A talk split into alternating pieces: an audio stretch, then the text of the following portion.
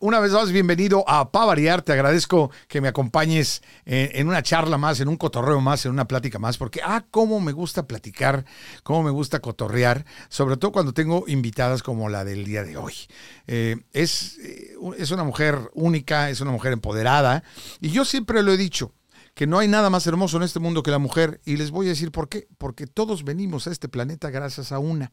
Yo recuerdo que cuando era niño mi mamá siempre nos inculcó eso, ¿no? Con mi hermanita en paz descanse, siempre, siempre nos, nos, nos decía que le diéramos el paso, que la respetáramos. Y porque me acuerdo, no sé por qué alguna vez me dijo ella, pues que tú veniste a este mundo por un macho, naciste de un macho, ¿qué? Entonces, desde ahí se me quedó y la verdad le agradezco a mi señora madre que me haya inculcado esos valores porque la mujer es única, la mujer es sensacional y yo soy un hombre gracias a una mujer. Y a una mujer como Esther Anaya que tengo aquí hoy en Pavarial. ¿Cómo estás, Estercita? Súper bien, contenta de estar aquí contigo hoy. Qué bueno. No, es que te veo y me pellizco yo solo, digo, ¿eres real o eres producto de mi imaginación? Los dos. No, es, es, es hermosa, es, eh, eh, ella es ahí te va, ¿no? O sea, vas a tener que sacar las plumas del papel porque todo lo que es ella es increíble. Ella es DJ, es influencer, es músico, que por cierto hablábamos antes, no sé cómo se dice música o músico, pero es músico, ¿no? Músico. Es, eh, tiene, eh, has, has, estudiado música clásica. Y, y eh, digo, ¿qué, ¿qué, más haces? ¿Qué, más bien, ¿qué, ¿qué, más no haces? Canto, Esther? compongo, produzco, DJ. Es, no, y, y, es colombiana. ¿Qué óvole? Colombiana, sí, nacida en Colombia. Qué Así lindo. Es. Oye, pues mira, eh, te platico un poquito de Esther. Esther, si alguna vez has estado tú en el SoFi Stadium o has visto un partido de los Chargers y has oído la música buenísima que hay dentro de un partido que te pone a bailar y a pasarla a todo dar, bueno, pues la culpable de ese ambientazo que se da en el estadio es Esther. Y créeme que no es, si no es fácil para un hombre llegar a, a, a ser DJ y, y re, resaltar y, y, y, ser un DJ conocido, pues como mujer debe ser mucho más difícil, ¿no? Mucho más difícil, o sea. Claro. Está lleno de puros hombres. La minoría somos las mujeres. De veras, ¿cuántas mujeres como tú, a tu, a tu altura y a tu nivel, hay DJs. Bueno, hay varias, pero las puedes contar con los dedos de tus manos. ¿Verdad que Así, sí? Sí. Sí, porque todo el mundo habla siempre de los hombres, ¿no? Y, y, y, todo este movimiento del DJ, como, como lo conocemos ahora, ¿no? Como el DJ que uno veía en los ochentas, que eso es muy distinto. Bueno, yo en un momento donde yo tenía mis tarjetas que decían DJ, porque trabajaba yo en radio, uh -huh. ¿no? Entonces decían eh, radio DJ. Después oh, le cambiaron al radio personality, porque de DJ no tenía uno nada, porque no ponías ni un disco. Entonces ya todo estaba automatizado, lo único que hacías es hablar al micrófono. Pero ya en el caso del DJ primero, que movía y que mezclaba los discos, al, a lo que conocemos ahora como un DJ, pues ya es completamente distinto. Y como dices, mujeres hay muy pocas. Sí. Pero tenemos una hispana, una latina, una colombiana, que ha tenido muchísimo éxito. Sí, representando a la minoría.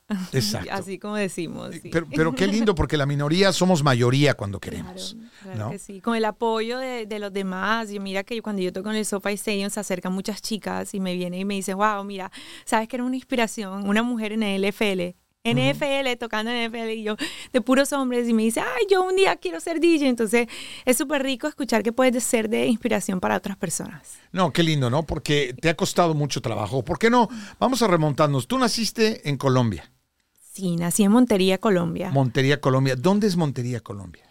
¿En qué es, parte del país va? Está en la parte norte del país. Um, es una ciudad muy pequeña de, gana, de la ganadería. Okay. Te cuento que nací allí, pero no me crié en Montería. Okay. Pero iba todas las vacaciones. Me crié en toda la costa, literalmente. Yo viví, mi papá se movía mucho. Okay. Yo viví en Santa Marta, Barranquilla, Cartagena, Carmen de Bolívar, o sea, muchos lugares uh -huh. toda mi niñez. Qué rico. Uh -huh. Aparte el acento colombiano, no van a dejar mentir, pero es muy sabroso. Uh -huh. Es muy bonito, es, es muy lindo.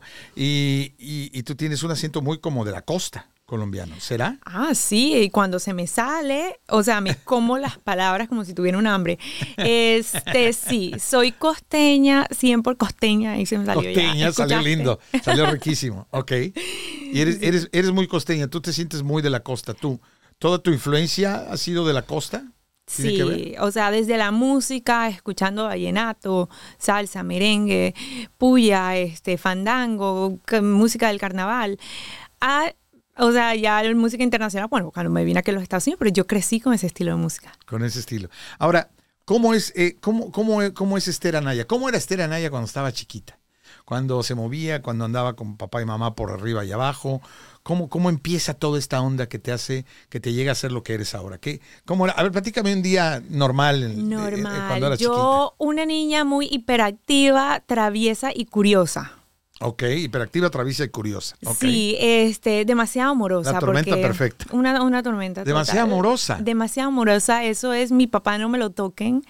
Era hija de papi, o sea, porque el total, mi papá era como mi todo para mí creciendo.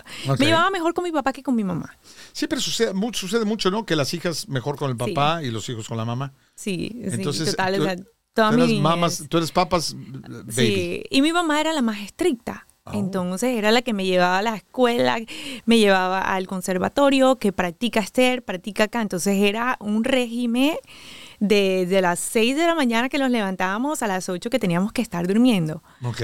Toda mi niñez, y con mi papá. Militar la onda. Militar. Militar. Y con mi papá era un flow más chévere porque mi papá era, siéntate acá, vente, ponte a cantar conmigo. Ponte aquí a dibujar, a- hazle la carátula de mis, de mis discos, porque pues él cantaba, se grababa él mismo con la grabadora. Ah, qué padre, él era músico Sí, también. Sí, él es músico, sí. Él es músico, ok. Entonces, él, él ya... ¿cómo, ¿Cómo es que te ven? Y esto me interesa eh, que, que gente como tú nos los diga, porque seguramente por ahí hay alguien que tiene un hijo, una hija, que tiene aptitudes musicales. ¿Cómo, cómo, ¿Cómo lo detectaron tus papás? ¿Cómo se dieron cuenta de que, ajá, Estercita, la música le viene? ¿Cómo se dieron cuenta? ahí? ¿Qué fue lo, lo que tú hiciste para que Mira, yo creo que fue un poquito diferente porque yo digo que mi papá mm, me inculcó mucho eso creciendo. Desde muy chiquita mi papá estaba, o sea, yo me levantaba y mi papá cantando. Ok. Entonces, y yo, ah, bueno, y me pegaba yo a tratar de cantar con mi papá. Entonces él me decía, véngase para acá, cante conmigo. O me que agarraba la guitarra, que el piano. Entonces, la música ya estaba desde que yo estaba muy bebé. Ya la tenías en tu ADN, Ya la en tu tenía. DNA. Ya. Exactamente. Entonces estaba en, en- yo creo que es un gen que llevaba yo en mi sangre, que llevo en mi sangre. Y, pero fue, se, ¿cómo se digo? Se avivó el momento que yo vi una película y vi el- eh, una niñita tocando el violín en la película. Entonces, acuerdas qué yo película me era? acuerdo- No me acuerdo el nombre y cada vez que me preguntan yo digo, por favor, alguien ayúdeme a encontrar la película. ¿Era una película hispana? Va- va- No, va- a ver, americana. tú que nos, americana. Tú que nos Americana. estás viendo, escuchando, nos puedes mandar comentario. Dinos si te acuerdas. Era una niña tocando el Una violín. niña tocando el violín, el año más o menos de la película. ¿Tú crees que era una película muy Una- antigua, blanco un negro, poco color? como en los 80s. Yo creo que la 80s. película era antigua. Ok. Sí. Y la niña estaba 80s y tocando. antigua. Ups, ya nos hizo sentir. Sí, entonces por eso yo digo como que, ah, no, antigua tampoco, Sí. pero no, tú sabes que una película muy vieja. antigua. Era de los ochentas y, y yo así. Ay, perdón. No, no es cierto. Estas canas son pintadas, no te preocupes. Entonces, eh, era una película de los ochentas, era una película. ¿De qué trataba la película? Bueno, era una niña huérfana que Ok. estaba apasionada de la música y tocaba en las calles Ok. para sostener a sus hermanitos. Esa es una de Mm. las temáticas que se me marcó, o sea, porque cuando vi a la niña tocando el violín en las calles y tenía a sus hermanitos a los lados. Uf, no, ya Entonces, quiero llorar. Sí, es que de verdad, es que me marcó tanto. Y entonces yo cuando terminó la película, le escribo a mi papá. Le digo, no le escribo, le digo a mi papá, papi, regálame un violín, un violín. Y estábamos viviendo en Santa Marta en ese tiempo y no habían violines ahí. Entonces mi papá tuvo que ir a Medellín.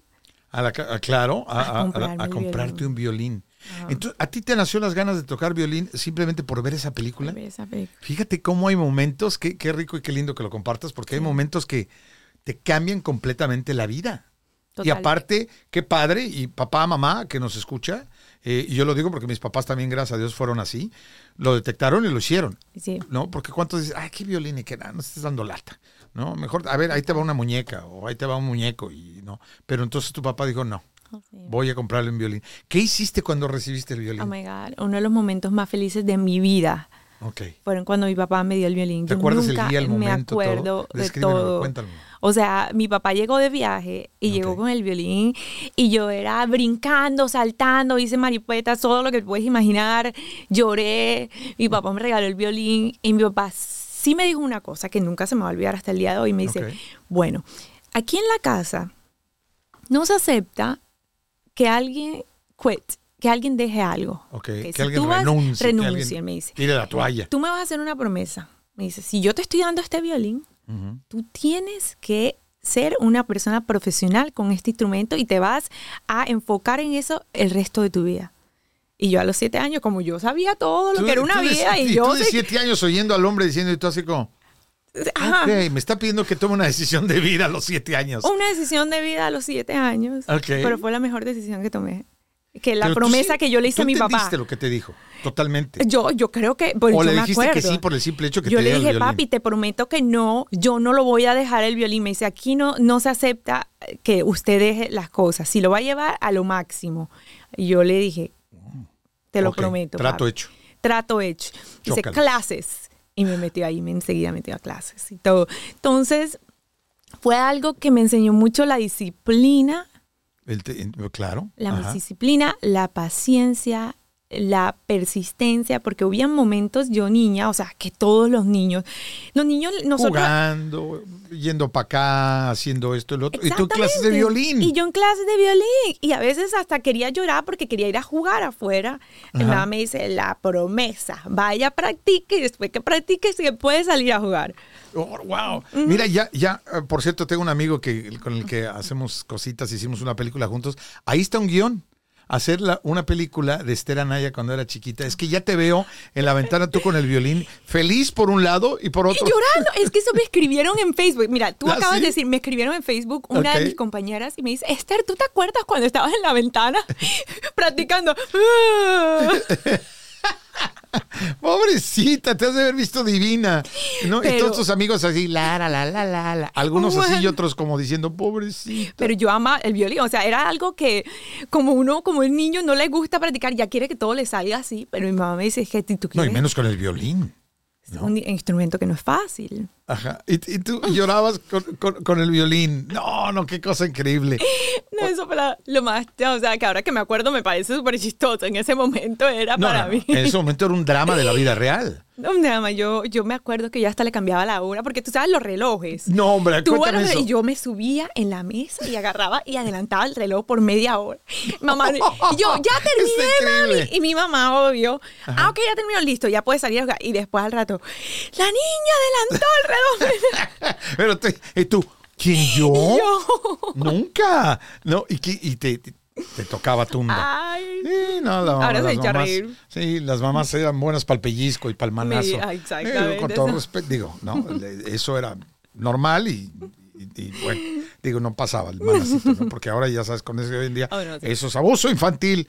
Ay, mi mamá le decías eso y decía, ¿qué dijo? Abuso, usted también, ¡sa! chanclazo, a usted por andar diciendo que es abuso infantil. Pero entonces, yo, y es más, quien te hubiera visto en la ventana, un adulto con el violín y llorando hubiera dicho, no, a esa niña hay que mandarle a servicios sociales o a alguien porque está sufriendo. Está sufriendo. Pero tenías, tenías tus dos amores, vivir, ser niña de siete Sí. años y por otro lado seguir tocando el violín. Oye, pero lo de adelantar el reloj, qué joya. Oye, Es una verdadera mi joya. mamá hasta el día de hoy me dice, tú me debes horas de práctica.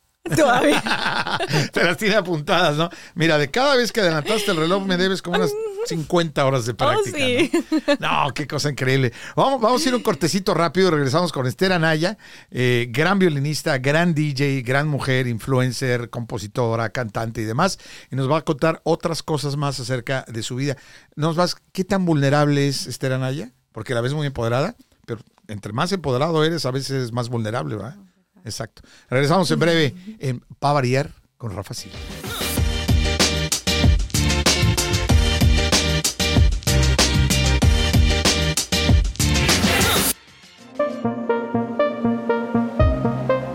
En Uno Production estamos desarrollando nuevo contenido para la comunidad latina.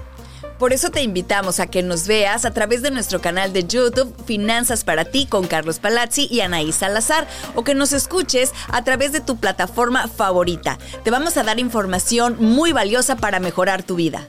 Recuérdate que acá en Finanzas para ti vamos a darte las herramientas para que puedas poner tu patrimonio del tamaño de tu sueño.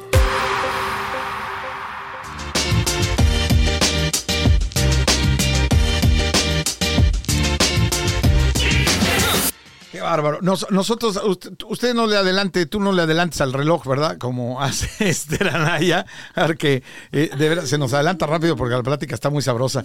Oye, eh, Esther Anaya, eh, violinista, este, DJ, eh, concertista, ¿no? Se puede decir porque te- diste conciertos.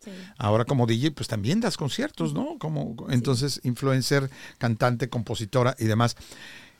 el haber, el haber tenido, y, y que nos platicas que tu papá era, pues, de alguna manera era un hombre exigente, suave. Porque también era exigente. El, el momento en que te dio el violín y te dijo, aquí no se cuitea, como dicen por estos lares, ¿no?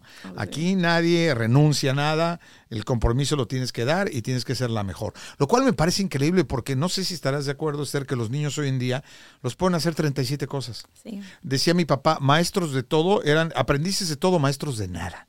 Mi papá también a mí me lo dijo cuando Sí. me permitió estudiar música. ¿No? Porque saber que yo también, ¿qué es que le hago? Entonces, este, pero él me decía, no seas aprendiz de todo y maestro de nada, tienes que ser de una sola cosa. Y ahora de repente ves que, no, ¿y ahora qué haces? Oye, ¿y tu niño, el piano? No, ahora resulta que es futbolista de americano. Y la siguiente vez que lo ves, no, ahora está cocinando. Porque quiere ser chef. Y ahora está esto y esto y esto y esto. Y entonces, ¿qué pasa? Que no pasa nada. El, el que tú hayas sido tan exigente, tu mamá, sí, mano dura, a la que le debes horas de entrenamiento, te, hizo también una mujer muy empoderada, muy poderosa, pero te hizo vulnerable también. Porque eh, siendo, no puedes ser todo el tiempo fuerte y estoica y dura y recia con, con tu propia disciplina. También debes ser más vulnerable en lo normal. ¿Eres? Mira, sabes que yo creo que las circunstancias en las que mi mamá fue tan estricta conmigo, sí me pusieron un poquito como en ese sentido que yo no podía mostrar mucho mis sentimientos. Entonces siempre Ah, trataba Ajá. de que de no mostrarlos mucho. Si estaba yo, me enojé con mi mamá, que esto y lo otro, yo digo, ella lo hace por, por el bien mío, no quiero mostrarle que estoy triste, no quiero mostrarle que esto, no que... Entonces, cuando fui creciendo más, ¿Te fue más en ese, me reprimía un poco. Wow. Un poco o un mucho. Sí, y la música era como lo soca- soltaba, El escape. el escape. Entonces, Ah. para mí me sirvió en algo en el sentido que, bueno, mi mamá tan estricta me hizo una persona que yo me exigía demasiado a mí misma y a veces en el sentido de que, o sea, tengo que ser la mejor y a veces no es un algo que, Es que muy favorable. Porque cuando no logras ser la mejor, las caídas son peores. Y siempre va a haber alguien mejor que tú. Pero por supuesto, Eso claro. es la regla de la vida. Que yo hubiera querido que mejor, que me hubieran también, eso es lo que le voy a enseñar a mis hijos en el futuro. Siempre va a haber alguien mejor que tú, pero tú siempre puedes ser la mejor versión de ti mismo, que te sientas satisfecho Ay, qué padre está eso. de lo que tú estás haciendo. Dices, hasta aquí le di lo mejor de mí. Entonces, yo sí me acuerdo, eso, eso sí me hizo un poco en ese sentido de que yo siempre quería ser la más tough, Ah, pero claro. cuando llegaba a mi cuarto, no era la más tough. No, ya en la soledad, ya sin violín, ya sin, sin Exactamente, yo amistades. era más, a mí eh, eh, eh, era un poco más, una persona más débil, ¿me entiendes? Vulnerable, débil. Y, y- y- pero la música era tu escape. Y la música era mi escape. Y, y, eh, creo que muy bueno. Eh, eh, digo, tú fuiste bendecida porque tenías la música, porque sabemos que desafortunadamente la, la juventud es le cuesta mucho trabajo aceptar la vulnerabilidad hoy en día a los jóvenes, ¿no? Sobre todo los teenagers, cuando estás pasando la niñez a la adolescencia, por eso se llama adolescencia, porque adoleces. Es una persona que está sufriendo y por eso recurren a las drogas y a muchas cosas y al, y, y- y al, al bullying, porque también te vuelves, puede ser lo contrario. Tu vulnerabilidad la conviertes en agresión, pero a ti la música te sacó. Entonces, ¿tú crees que ni tanto que queme al santo, ni tanto que no lo alumbre? Como dice el dicho. ¿No, no habías escuchado ese? No, no me había Ah, no, escuchado. me encantó. Ya de verle la cara se Yo- quedó como diciendo. Yo me quedé como en los ojos. "Ex- Excuse me. Excuse me, Sí, exacto. excuse- excuse me. Eh, Es un dicho muy mexicano. Yo me imagino que en otros países de, Latinoamérica, la- Latinoamérica lo utilizan. Pero básicamente es ni tanto ser muy exigente ni ser muy suavecito, ¿no? Tiene que haber eh, un balance, como dices tú, para que entonces tú puedas y no sufras, porque has de haber sufrido, sufrías mucho. Sí, había adolescencia? ¿Cómo sí, fue tu claro que adolescencia? sí, mira, mi adolescencia moviéndome a los Estados Unidos como asilada Ah. política, Como asilada política, toda tu familia. toda mi familia. Dejamos todo en nuestro país, Colombia, porque estábamos huyendo de la violencia en nuestro país. Ok. Y para poder estar safe, tuvimos que movernos a los Estados Unidos. Y mi familia tuvimos que empezar de cero todo. Entonces, esa transición de, de ¿me entiendes? Mi mamá ya era stay home mom, que ella, se, ella era la, que, la, la militar y mi papá era el breadwinner, el, el que llegaba y, y proveía. Pero llegamos a los Estados Unidos y mi papá ya no es ni veterinario doctor y mi Uh. mamá ya no puede ser Sin la carrera tu papá. Mi Y tu papá mamá tiene- tampoco, claro. Tu mamá aquí seguirá a empiezan, no te, no te lo validan, nada. Uy, qué duro. Eso fue un, un- sí fue traumatizante. Eh, ¿Perdón, lo- tienes hermanos? Sí, tengo dos hermanitos. Dos hermanitos, más chicos que tú. Menores que yo. Ok, entonces Yo tú eras, mayor. era en, en el organigrama familiar, era papá, mamá y tú, Claro. ¿no? Entonces, híjole. Entonces ya te das cuenta que también la parte de que cuando estaba en Colombia, esa parte de que ser la fuerte, tienes que ser la fuerte, porque la, la hija mayor, este, you can't quit, no te puedes dar por vencida en las cosas. Eh, aquí cuando llegamos a los Estados Unidos se incrementó un poco más. Es como Ok. que aquí no puedes. Tampoco estamos empezando ahora todos de cero y necesitamos que seas mucho más tough. Wow, y, y muchas veces al ladito la música, al ladito el violín, a concentrarse en cuidar a sus hermanos mientras nosotros no estamos. Y todo. ¿Qué edad Eso. tenías cuando llegas a Estados Eso, Unidos? estaba, tenía aproximadamente ya 13 años. No, pues ya, ya, ya eras una mujercita, ya te consideraban como la tercera, eh, ¿no? De- en, en- en el empoderamiento Claro, familiar. Claro, Y, claro. y cómo, cómo es que sales de ahí? ¿Y, y qué, qué es, qué es lo primero que haces? ¿Te- te- ¿Entras a la escuela? Sí, entonces Ajá. entré al, al high school. No sabía nada de inglés, Wow.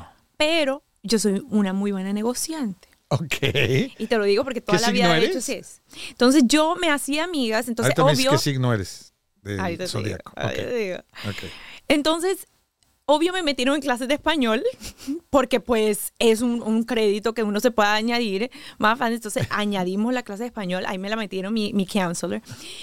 Y yo me hice amiga de varios chicos que no hablaban nada de español y yo le dije, yo te ayudo y tú me traduces en las otras materias.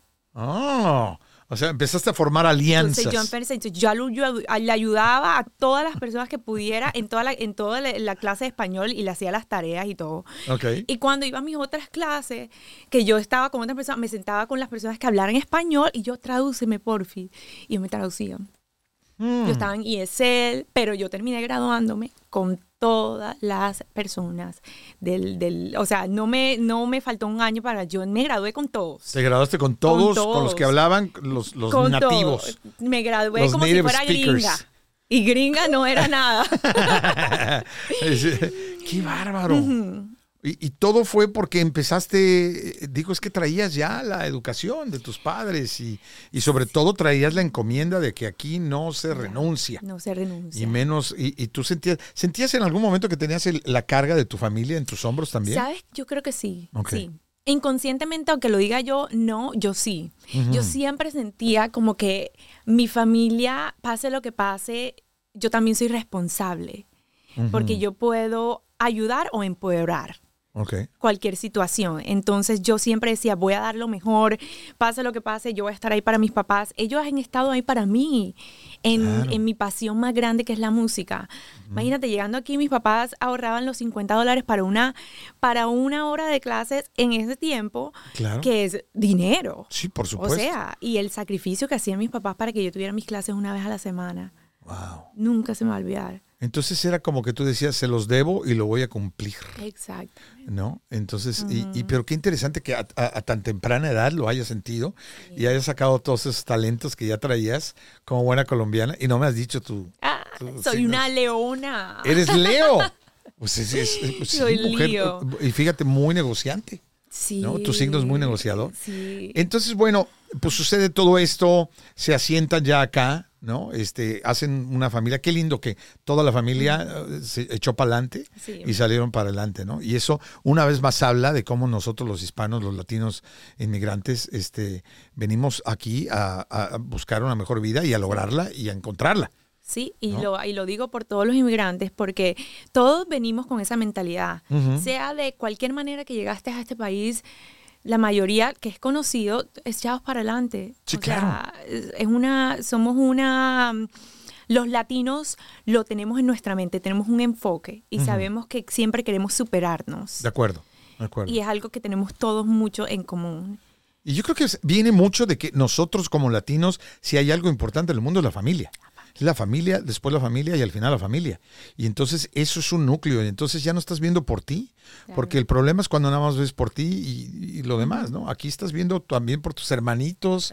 ¿no? Y sobre todo que venías de ser la gran violinista, la que adelantaba el reloj. Imagínate. Eh, Sí, ¿no? No, yo...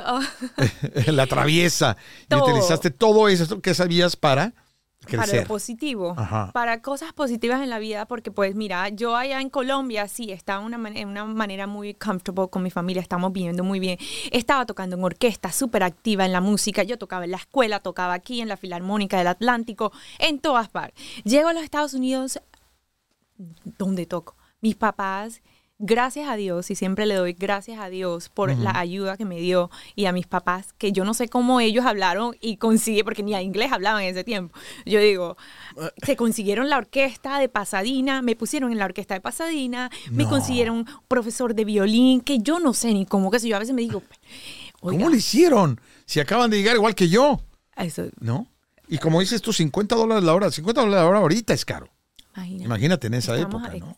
O sea, en cualquier momento 50 dólares. Y porque tú sabes que para estudiar un instrumento como el violín tan difícil, necesitas horas y horas y Y horas y horas de necesitas estudio. una profesora particular, necesitas el conocimiento, necesitas la práctica, necesitas la disciplina, o sea, es algo que no, no es de un día para otro. Claro. Y bueno, entonces llegamos, digo, podemos seguir platicando de tu vida porque aparte es, eres un ejemplo de vida, ¿no? E- Y esto es muy padre porque nosotros te vemos dentro de lo que haces, dentro de tus redes sociales, dentro de lo que escribes, lo que cantas, cuando te presentas como DJ en, en todos los lugares donde presentas, en el SoFi Stadium, que es tu base, ¿no? Y, y en todos estos lados, pues simplemente vemos a Esther Anaya, la activa, la energética, la fuerte, pero no sabemos toda la chamba que hay detrás y todo lo que pasó detrás, ¿no? Entonces, ¿en qué momento empiezas a vivir de tu música, de la música? Bueno, mi primer evento pago fue cuando estaba en high school, No. en el, en senior year. Ok. Yo tocaba para AYS, um, en YMF, que son la Yo- Young Musician Foundation en la UC UCLA UCLA. Ajá. Y allí me pagaban 30 dólares por las prácticas y 60 dólares por el concierto. Ya hasta por las prácticas ya no tenías tú que pagar. Sí, no, te No me pagaban. pagaban. Wow. ¿Qué edad? Es una bendición. ¿Es Yo, high school? bueno, estaba en high school en, ah, 16? senior year. 16, 17 años. Ok. Fue mi primer trabajo. Ok. Y después de ahí ya entro a la época, sabes que uno pues ya entra a los 18 años y usted se desenfoca. Todos nos desenfocamos en cualquier parte de nuestra vida. Sí, por Yo me- supuesto. yo me pegué Yo sigo desen- desenfocado, no te preocupes. Pero bueno. Yo me desenfoqué. Ok, ok. Me desenfoqué, que esto, lo otro, digamos como por unos dos años. ¿Qué fue? ¿A dónde te fuiste? ¿Al relajo? ¿Al, al ser? novio, que, que no practicaba mucho, que esto, pero yo me sentía tan vacía. Pero estabas consciente de lo que estabas haciendo y te sentías vacía, pero lo seguías haciendo. Exactamente, me sentía vacía porque no practicaba, no tocaba la música y era mi, ¿te acuerdas que desde chiquita es lo que hablamos? Era mi, mi momento de release cualquier tipo de emoción que no lo puedo hacer en frente de personas, Ok. que es la música. Y entonces no lo estabas haciendo. Entonces wow. yo no lo ya te empezaste a encontrar con otras broncas. Exactamente. Y luego adolescente. Ajá, y ¿No? De pasando de adolescencia a la edad adulta. exactamente. Y ahí fue, me di cuenta, no, música es mi vida. Y aquí vamos, ¿cuál era mi sueño de cuando empecé? Ok. Yo siempre dice, yo me veo en los más grandes escenarios del mundo tocando. Y así Wow. siempre dice, desde que tenía yo nueve años fue que yo veía los conciertos de Selena, Michael Jackson, Shakira, a todos los artistas los veía en la televisión y yo, mi sueño. Ok. Y yo digo, me acuerdo de ese sueño que tengo chiquita. Y yo digo, aquí no hay nada que me pueda parar, ni la promesa que le hice a mi papá. Así que me voy a enfocar en eso. O sea, te agarraste dos años de vacaciones. Me Pero dijiste, vamos de regreso y hay que seguir porque la única forma de llegar al triunfo es con trabajo Sí. y con disciplina. Ujú, ¿no? Así es. Y, y después de esto, ¿cuándo ya recibes? Ahorita, por cierto, nos va a tocar el violín y vamos a escuchar un poco de su música como DJ porque has tenido colaboraciones hasta con Snoop Dogg. Sí. ¿No? Entonces, sí. eh, para variar, vamos a escucharla aquí tocando el violín.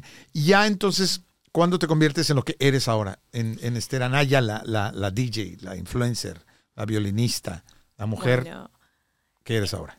lo que cambió mi vida al nivel profesional Ajá. fue tocar en el 2011 con Rihanna y Kanye West en el All Star Game. Kanye West cuando todavía estaba... Cuando, cuando, era. Antes de que se nos arrancaran las cabras al monte, ¿no? Ok, con Así él, es. el 2011 El 2011. ¿En dónde en fue el que Staples tocaste? Center. en el Staples Center.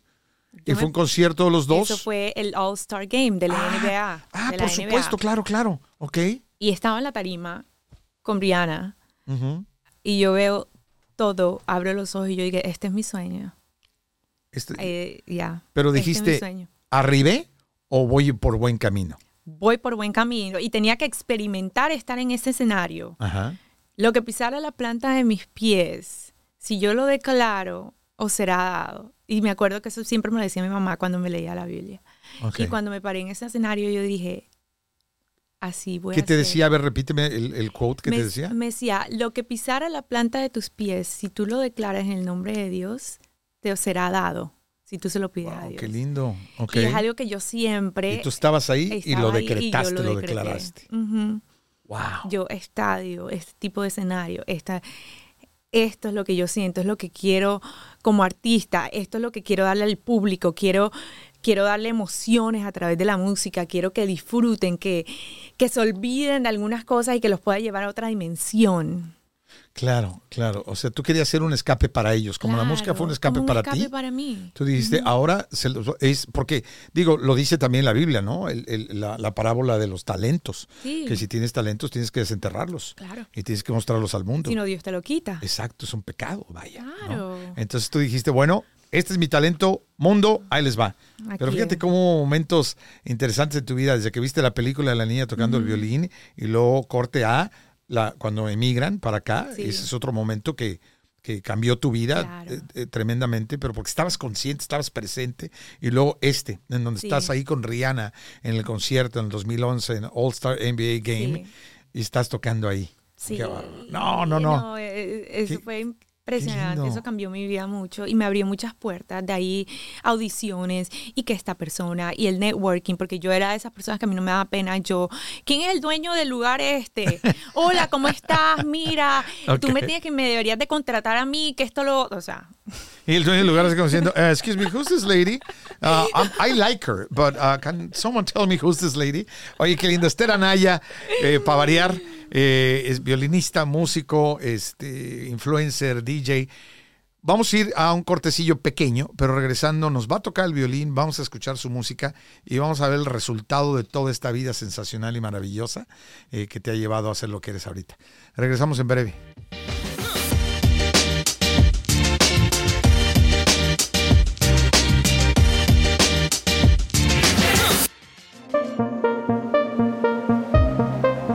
En Uno Production estamos desarrollando nuevo contenido para la comunidad latina. Por eso te invitamos a que nos veas a través de nuestro canal de YouTube Finanzas para ti con Carlos Palazzi y Anaís Salazar o que nos escuches a través de tu plataforma favorita. Te vamos a dar información muy valiosa para mejorar tu vida. Recuérdate que acá en Finanzas para ti vamos a darte las herramientas para que puedas poner tu patrimonio del tamaño de tu sueño.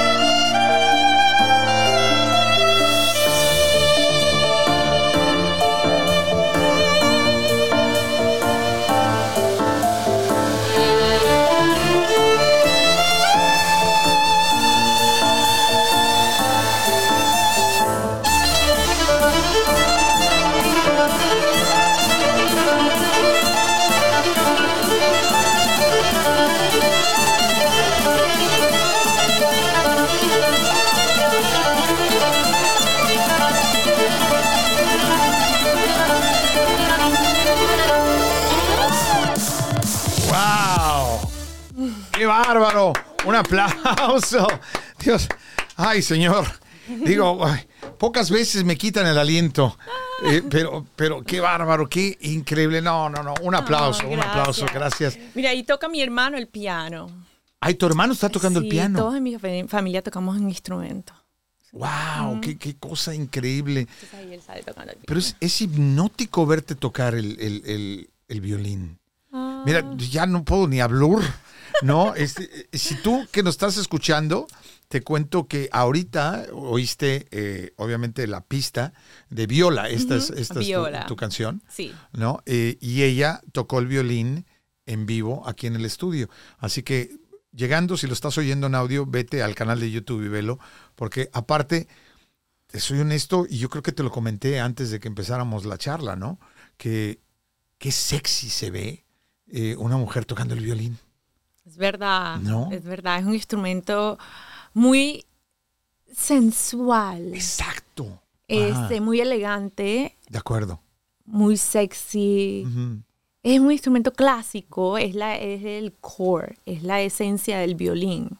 Ya que nosotros lo estamos sacando un poco y dándole esos tweaks y todo a otro género, pero ¿me entiendes? O sea, es... ¿Y tú, notas esa reacción de la gente cuando estás en concierto, cuando estás? Porque aparte, déjame decirte que eh, Esther, lo que hace Esther Anaya, eh, dice, yo para variar voy a agarrar y, y voy a ponerles música y voy a hacer todo lo que hace un DJ, que es impresionante. Y aparte, de repente voy a dejar ahí y voy a agarrar el violín y voy a empezar a tocar en vivo. O sea, qué cosa. ¿Tú sientes la reacción del público? Esa eh, eh, que, que se convierte de, de, de estar bailando contigo, sabroso, riquísimo, increíble, y de repente Sí. cuando te ven tocar el violín es así como que, eh, excuse me, ¿no? Atraes la atención, sientes Sí. cómo vibra la gente cuando, lo- cuando estás tú en el escenario y tocas Es- el violín. Esa es mi felicidad. wow, ok. Esa es mi felicidad. Cuando a mí alguien se me acerca y me dice, cuando tocaste el violín me hiciste sentir algo así, una emoción, X, Y, and Z. Yo, boom. Ese, eso es lo que en realidad quiero marcarle a, a mis fans cuando escuchen. Cuando yo estoy tocando incluso o mis canciones o canciones de otras personas, lo, le doy mi toque único con el violín, con los mashups que hago, con la manera como mezclo, con los remixes que creo. Entonces siempre le doy como que ese toque Esther Anaya. Soy muy energética con mis shows. Me encanta turn up the party. Sí, no, esa no, no esa se es ve. mi... Pero yo qué brinco. simpático porque te ves tan tranquila, tan relajadita. Y ahorita hablábamos, ¿no? De que como ahorita está en un pequeño break, muy pequeño, porque no lo vamos a hacer que lo tome muy largo. Si no, le vamos a hablar a su papá y le vamos a decir, ¿qué pasa, señor? Este, te- estás como completamente Como, sí, tranquila. en mellow. En el mellow. Estás en el, en el relax mood. Relax. Pero cuando este, puedes, puedes checar los videos de, en YouTube, Sí, ahorita en nos dice exactamente dónde claro. están los videos de Esther, para que veas las pilas que pones y cómo. O sea, levantas un estadio. Sí, Eso es lo que haces cuando estás en el SoFi Stadium, ¿no? exactly. Y, y- y- y- pero entonces, ¿cómo encuentras ese balance de, de relájate? Y, y algo me comentabas, ¿no? Pero ¿cómo encuentras que ese balance? A ver. Tú sabes que ahí, yo cuando, bueno, hace varios años, cuando era teenager, me encantaba cuando me iba de vacaciones, ay, que vámonos a las actividades más miedosas y eso. Ahora, yo me voy y me pongo IVs, Ok. me voy y me hago faciales, me meto en el paz, que es una cosa que te meten y, te, y tú flotas con, como que con una agua que es... Con sal. de el agua que le sal. ponen como sal de mar. Como en el agua- sí. sauna del cosa. Yo disfruto todo lo que es esto como El que pamper. pasivo Pasivo. Para que cuando yo estoy dando mi energía al full full porque eso es un intercambio de energía cuando estás en el Sí, la gente también te tira Eso una es onda. así. sí, sí, sí, es un... Exactamente, o sea que pues yo yo termino con si no estoy tomando agua, yo termino como si no hubiera tomado agua como por un día entero. Te lo- deshidratas. exactamente. Ok. Entonces tú puedes entender ya cómo está ese intercambio de energía que es fuerte. Además que me pregunta, ¿cómo estás así de flaca? Y yo le digo, pero yo brinco por dos horas. ¿Qué- qué- qué- Literalmente. qué yo estoy así, con la mano así, sino con brinco y después tiro un brinco, me monto aquí. Entonces, Entonces, ¿qué, qué- quieren? estoy haciendo el cardio Exacto. que me toca. Pero entonces Más sí. que seguro vas al gimnasio, aparte. Hago ¿no? yoga. Haces yoga. Hago yoga. Y te- Y, bueno, y, y tengo un, un profesor de baile. Entonces, como yo mis shows ahorita le voy a empezar a meter, pero coreografía total. Oh, buenísimo. Sí, Ok. entonces estoy entrenando. Y, y sí es cierto lo que dices, ¿eh? es, eh, como lo dije hace un momento, es hipnótico, porque yo que estoy aquí al lado tuyo y te estoy viendo, es que me quedé así y el corazón te empieza a latir más fuerte. Hay una, hay, hay un, una vibra que lanza el, el violín en sí, el instrumento en Yeah. sí, el tú tocándolo y tú que lo traes, es, es así como que dije, por favor que siga tocando unas tres horas más, si es tan amable, ¿verdad? No, la verdad es que es, es, es increíble lo que haces y escuchar tu historia es aún más increíble verte en donde estás ahora y verte donde vas a estar. Sí, Porque yo estoy seguro que vas a llegar a lugares todavía más altos y, y- y mejores porque eres muy disciplinada, porque eres eh, una persona muy especial y, la verdad que es un placer tenerte en el programa. ¿Me puedes tocar alguna otra cosa en el violín? Bueno, como estamos de Navidad, Eh, sí, exacto, como pasamos, ¿no? A ver. este, ¿qué tal Noche de Paz? A ver, a ver, a ver, eh, qué lindo. Vamos, vamos a escuchar a Esther Anaya tocando el violín en vivo en el estudio de Pavariar. ¡Wow!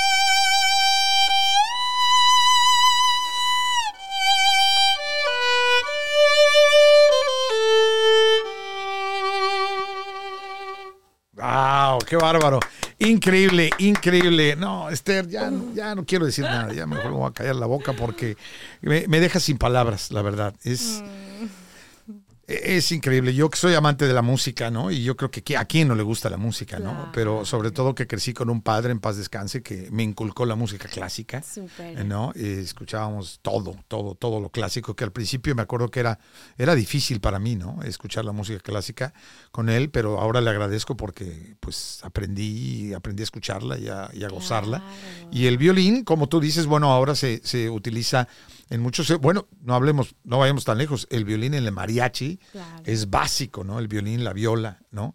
Eh, y en otros muchos géneros musicales, Claro. ¿no? Y, y tú te ves incursionando en otros géneros musicales Oh, con el violín. Total, total, total. Eh, uno de mis sueños siempre fue el sacar el violín de la burbuja Mm. y hacerlo un poco más mainstream. Ok.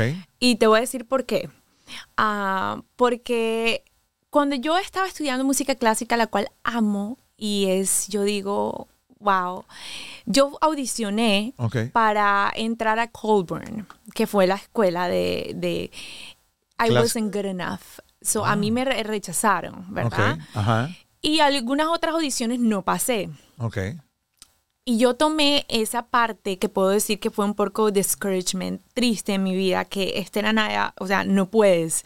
No, y que no te pudiste que no. entrar, o sea, Ajá. me rechazaron, o sea, literalmente, Sí, you're sí, not sí. good enough.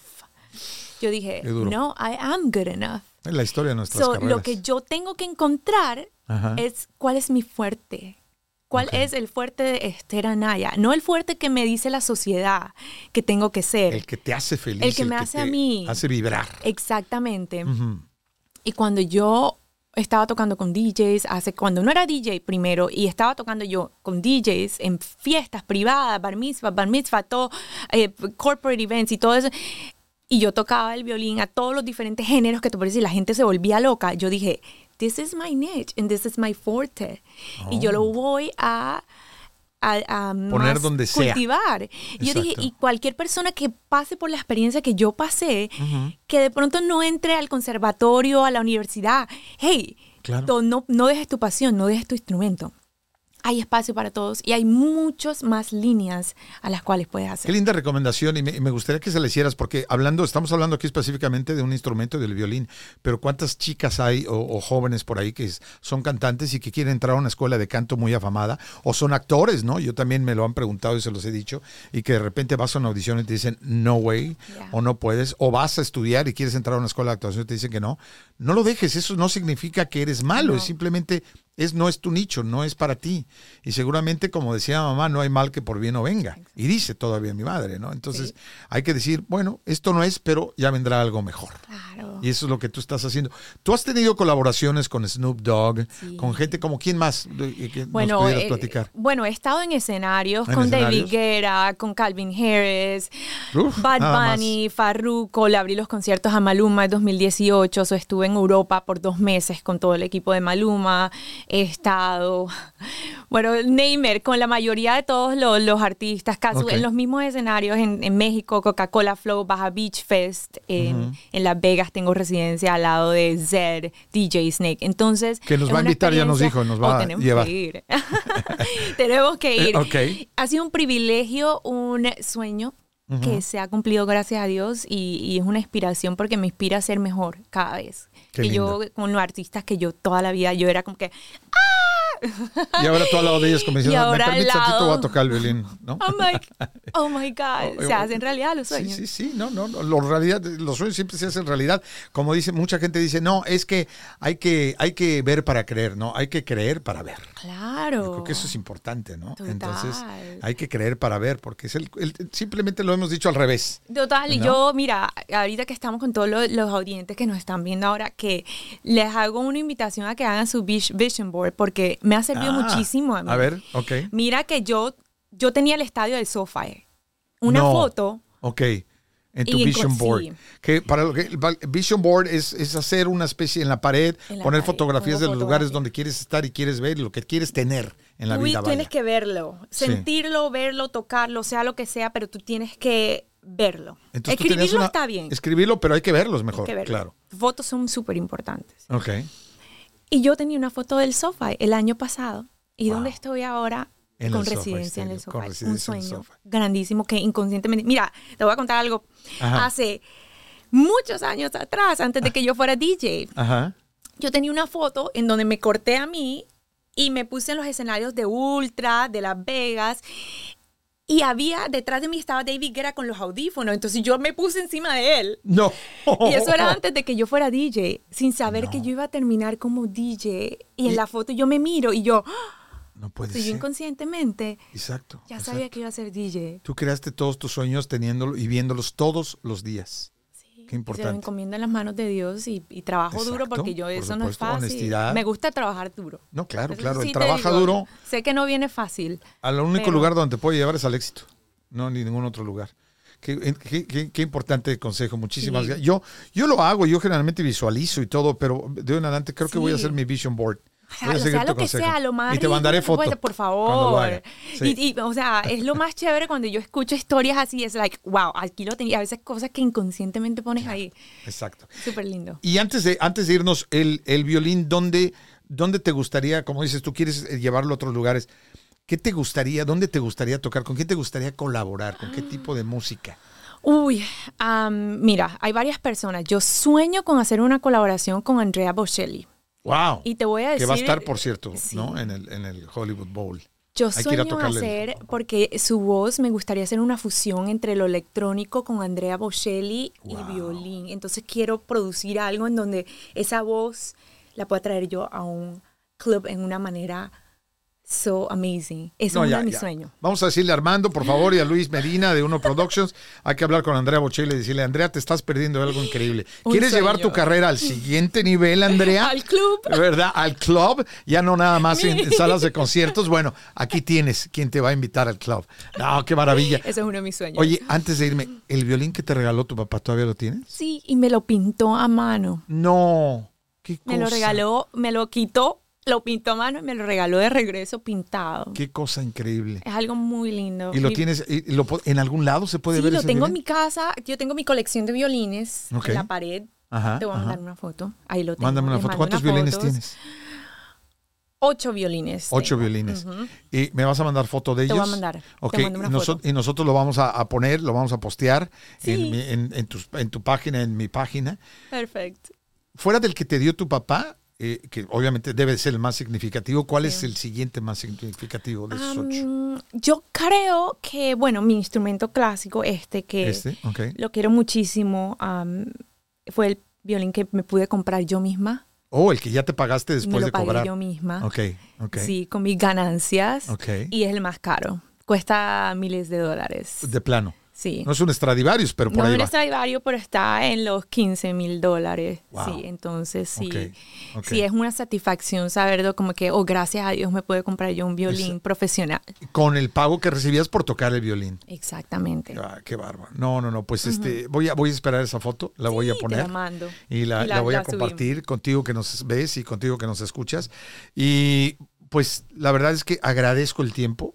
Gracias, Agradezco sí. que ahorita que estás de descanso, porque tú y yo dijimos hace rato un dicho, ¿no? Que no me acuerdo quién lo dijo, pero dice, y, y- y- y estuvimos de acuerdo tanto Esther como, como yo, de que yo cuando trabajo descanso y cuando descanso me canso. ¿No? Y yo creo que estamos igual, ¿no? Cuando yo ando de inútil, me canso, ¿no? Y es lo que me decía Esther, de de repente ando yo como que ya me quiero echar siesta en la tarde y es DJ que brinca y todo, imagínate que mantiene estadios despiertos y vivos y cuando no está haciendo nada, pero tómalo, tómalo porque te va a venir muy bien, porque yo sé que este nuevo año te va a traer cosas increíbles Amén. y vas a volver a pavariar Claro y, que y- sí, y- con vamos a más, platicar. con más, ah, más cuentos de lo que haya puesto en el vision board ricas. y cosas que hay muchas. No, claro, yo te voy a mandar el mío. Y muy probablemente hacemos el siguiente para variar con Rafa Ziegler y Esther Anaya. Lo hacemos on location. Oh, I love ¿no? it. Eso sería increíble también. Yes. Para que te, te veamos en acción y lo grabemos y lo hagamos. Entonces, señor productor, póngase las pilas porque eso lo vamos a hacer con Esther porque hay que estar, ya nos hace falta salir un club, ¿no? Por favor. ¿no? Sería súper. Oh my. God, I love it. ¿Dónde te podemos seguir, Esther? Claro que sí, me pueden seguir en cualquiera de las plataformas favoritas como Esther Anaya. Estoy en Spotify, en Instagram. Me pueden escuchar mis próximas canciones, la canción con Snoop Dogg. Todas las tengo ahí en YouTube. Síganme. En TikTok también. Así que bueno, mucho contenido se viene porque estoy pa, pa, pa, pa, dándole fuerte Qué al bueno. contenido. Ahorita me voy a grabar unas cositas, así que muchas cosas. No, qué bueno. Esther Anaya, eh, se los digo, es con TH. Es sí. ¿no? Esther Anaya, Anaya con Y. Anaya es con importante. Y. Esther Anaya en todas las plataformas. Síganla, véanla, apóyenla, porque es una mujer única, es una mujer que va a llegar a lugares enormes y, y créanme que van a estar diciendo, yo me acuerdo cuando la escuché en Palabría, ya era una estrella, pero ahora es una super mega estrella. Y te lo auguramos y yo sé que va a pasar. Amén, ¿Eh? amén. Dios te escuche. Yo lo creo, lo siento y yo creo que que eso va a ser una, una historia muy linda para seguir inspirando a más personas que sean muchas estrellas, porque se necesitan muchas más estrellas en este planeta. Por supuesto. Y estrellas de Colombia y estrellas latinas, ¿verdad? Y algún día vamos a hacer un programa juntos porque como que hay algo. Sí. Algo- Eso ya para que, para que, para que ahora sí que cierres eh, eh, todo, todo el círculo, ahora conductora de televisión, ¿verdad? ¿Por qué no? ¿Verdad? Gracias, Esther. que Gracias Dios te a bendiga a ti, ti y a tu familia. La verdad, tu papá no tengo el gusto de conocerlo. Eh, sé que algún día lo conoceré. Sí. Mándale un abrazo enorme. Gracias. Bendiciones a gran hombre que, y a tu mamá, una gran mujer. Gracias. Y a toda tu familia, porque no cabe duda que son una familia ejemplar. Y gracias por haberte tomado el tiempo. A ¿verdad? ti por la invitación, me la pasé espectacular. Gracias por recordarme ¿Verdad? cosas que se me habían olvidado. Es que aquí somos, en Para Variar hacemos eso, le recordamos a la gente cosas de las que no se acordaba. Para variar. Yo soy Rafa Ziegler, Dios te bendiga, ahí la vemos. A variar con Rafael Ziegler es producido en los estudios de Uno Productions en Glendale, California. Producido por Rafael Ziegler y Christian Walter. Producción ejecutiva Luis Medina. Postproducción Carlos Knight. Productora asociada Aleira Thomas. Pa variar es una producción de Uno Productions Inc.